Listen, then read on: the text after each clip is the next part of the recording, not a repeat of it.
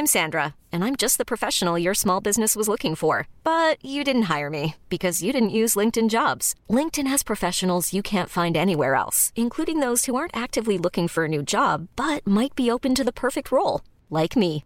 In a given month, over 70% of LinkedIn users don't visit other leading job sites. So if you're not looking on LinkedIn, you'll miss out on great candidates like Sandra. Start hiring professionals like a professional. Post your free job on linkedin.com/achieve today. Eu sou Mário Persona e essas são as respostas que eu dei aos que me perguntaram sobre a Bíblia. Do jeito que você descreve os seus sentimentos e sensações, parece que está falando de mim. Eu também me sinto inseguro quando eu preciso enfrentar uma situação nova. Eu tenho medo de desafios. Sim, eu fujo de falar ao telefone. Uma porque eu detesto o telefone e outra porque se for em outro idioma, então eu sei que vai ser um desastre. E eu não gosto de, de telefone. Enfim, você é normal. Se, se eu for normal, pelo menos, você também é normal. Acontece que ao longo da vida nós somos obrigados a engolir alguns sapos, e depois da conversão, eu me converti aos 23 anos de idade, já faz muito tempo, a saparia, o brejo dentro de nós parece aumentar de tantos sapos que a gente engole. Eu já tive empregos que eu detestava fazer o que fazia, mas quando hoje eu olho para trás, eu vejo que Deus me queria ali, naquele momento, naquela situação, não apenas por causa de mim e do meu aprendizado, mas também por causa de outras pessoas que estavam ali. Lembre-se de que, ao crer em Jesus, você ficou numa situação parecida com a dos israelitas depois de cruzarem o Mar Vermelho. Eles caíram num deserto, onde o único alimento com que podiam contar vinha do céu, era o maná.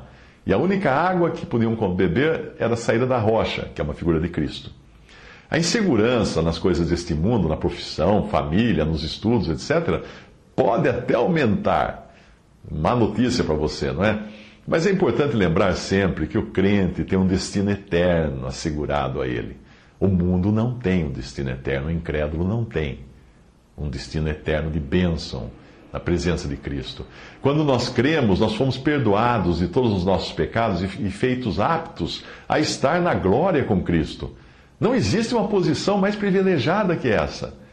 A maioria das pessoas com quem nós interagimos no nosso dia a dia ainda está em trevas, lutando para sobreviver neste mundo, porque este mundo é tudo que elas têm. Elas têm que brigar para suas coisas aqui, porque depois daqui não tem nada. Não existe qualquer lampejo de esperança ou de livramento para elas. A vida para elas é como uma contagem regressiva para o desconhecido, para uma partida para o desconhecido de trevas. O medo da morte, do além, assola essas pessoas o tempo todo. E elas procuram encobrir isso, distrair-se com, com ações de coragem, com autoestima, inflando o ego, a confiança própria, apegam-se ou, ou então apegam-se às coisas materiais, ou algumas partem para religiões baseadas em sacrifícios e boas obras que possam lhes dar, lhes dar qualquer sensação de que as suas vidas não estão sendo em vão. Algumas também se, se, se dispõem de tudo, dão tudo para os pobres, vivem, vivem, entram no mosteiro achando que agora. Na verdade, isso é ego também, porque é carne. Elas vão se gloriar nisso. Ah, eu não tenho mais nada nessa vida. Ah, eu sou tão humilde, tão pobre. Olha ao seu redor. Quantas pessoas você acha que compartilham da mesma certeza de vida eterna que você tem? Quantas pessoas podem dizer com certeza que se partirem deste mundo agora, estarão imediatamente com Cristo na eternidade. Quantas?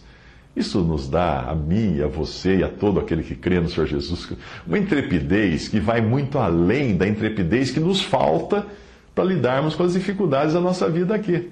O incrédulo, ele precisa se agarrar com unhas e dentes ao trabalho, às suas metas aqui nesse mundo, à sua carreira, ao seu dinheiro, ao seu sucesso, à política, ao governo, às condições da, da, do país. Ele tem que se agarrar com tudo, tem que lutar por isso.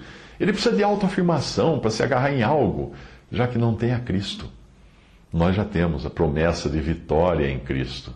Já temos um lar reservado no céu. Tudo aqui a gente sabe que vai passar. Enquanto isso, Deus nos deixa aqui tanto para aprendermos mais do quanto nós dependemos dele, ou precisamos depender dele e do seu cuidado, como também ele nos deixa aqui para servirmos de testemunho para as pessoas que nos cercam. E nem sempre essas pessoas são agradáveis, mas elas foram agradáveis para o nosso Senhor Jesus? De maneira nenhuma. Pregaram-lhe numa cruz. Quanto ao fato de você sentir-se insegura, quando você sentir-se insegura, vacilante, com medo, olhe para Cristo, não olhe para si mesma. Se eu olhar para mim, vai ser um desastre. Se você olhar para você, você vai ser um desastre também. Ah, você vai desanimar olhando para si mesma. Se olhar para Cristo, você estará olhando para a rocha inabalável. É nele que nós encontramos segurança, não em nós mesmos. Siga o seu coração. Besteira da filosofia humana. Vai seguir o seu coração, você vai parar no brejo, vai dar com os burros na água, não vai encontrar nada de, no seu coração, a não ser aquilo que sai do coração, que o senhor falou que de onde vêm as piores maldades. Apesar das suas dificuldades, incertezas, fraquezas, etc., certamente você não passou pelo que passou Jó.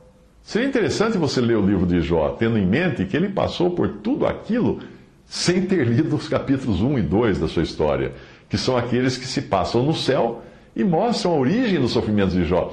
Jó só descobriu o que se passou no céu quando ele chegou lá. E não antes. Quando ele termina o livro dele, que ele está satisfeito de ter encontrado com Deus, ele se arrepende até o pó e fala que reconhece que só falou bobagem. Ele não entendeu ainda por que, que aconteceu tudo aquilo com ele. Mas quando ele chegou no céu, ele entendeu. Faz um, algum tempo eu li um livro muito bom uh, que comenta Jó. O nome do livro é Decepcionado com Deus, até o título me assustou quando me deram esse livro. Uh, o autor chama-se Philip Yancey.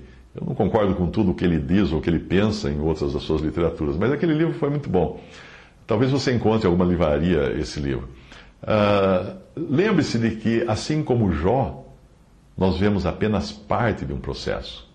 Além de nós além de Jó não saber da conversa que Deus teve com Satanás e que precedeu o seu período de tribulação, Jó não era capaz de enxergar o que Deus tinha preparado para ele no final.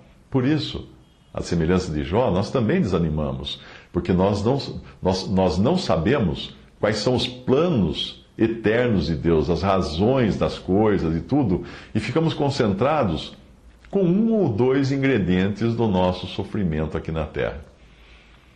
Farinha de trigo. Você gosta de comer farinha de trigo? Crua?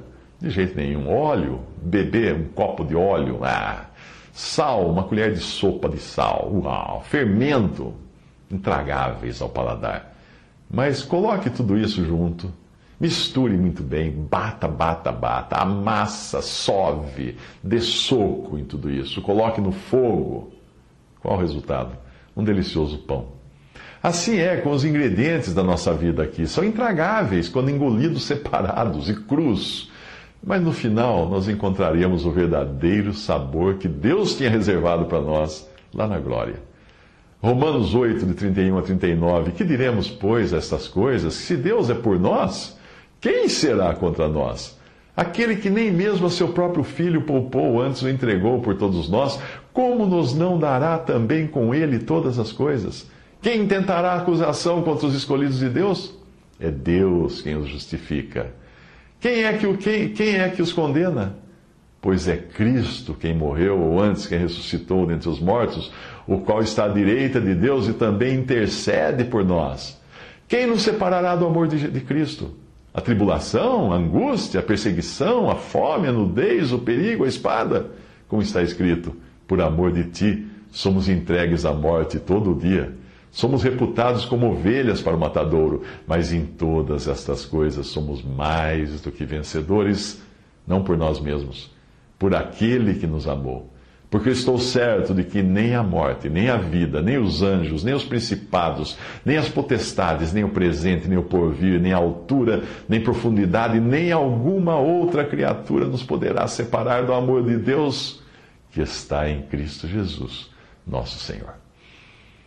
E outra passagem, Hebreus 12, de 1 a 3, diz: Portanto, nós também, pois que estamos rodeados de uma tão grande nuvem de testemunhas, ele está se referindo aos mártires ali, deixemos todo o pecado, o embaraço e o pecado que tão de perto nos rodeia e corramos com paciência a carreira que nos está proposta, olhando para Jesus, Autor e Consumador da fé o qual, pelo gozo que lhe estava proposto, suportou a cruz, desprezando a afronta e assentou-se à destra do trono de Deus.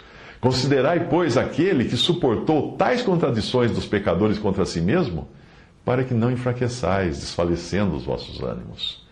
E em 1 Pedro, capítulo 1, versículo de 6 a 9, diz, ainda que agora importa, sendo necessário que estejais por um pouco contristados com várias tentações ou provas, para que a prova da vossa fé, muito mais preciosa do que o ouro que perece e é provado pelo fogo, se ache em louvor e honra e glória na revelação de Jesus Cristo, ao qual, não o havendo visto, há mais.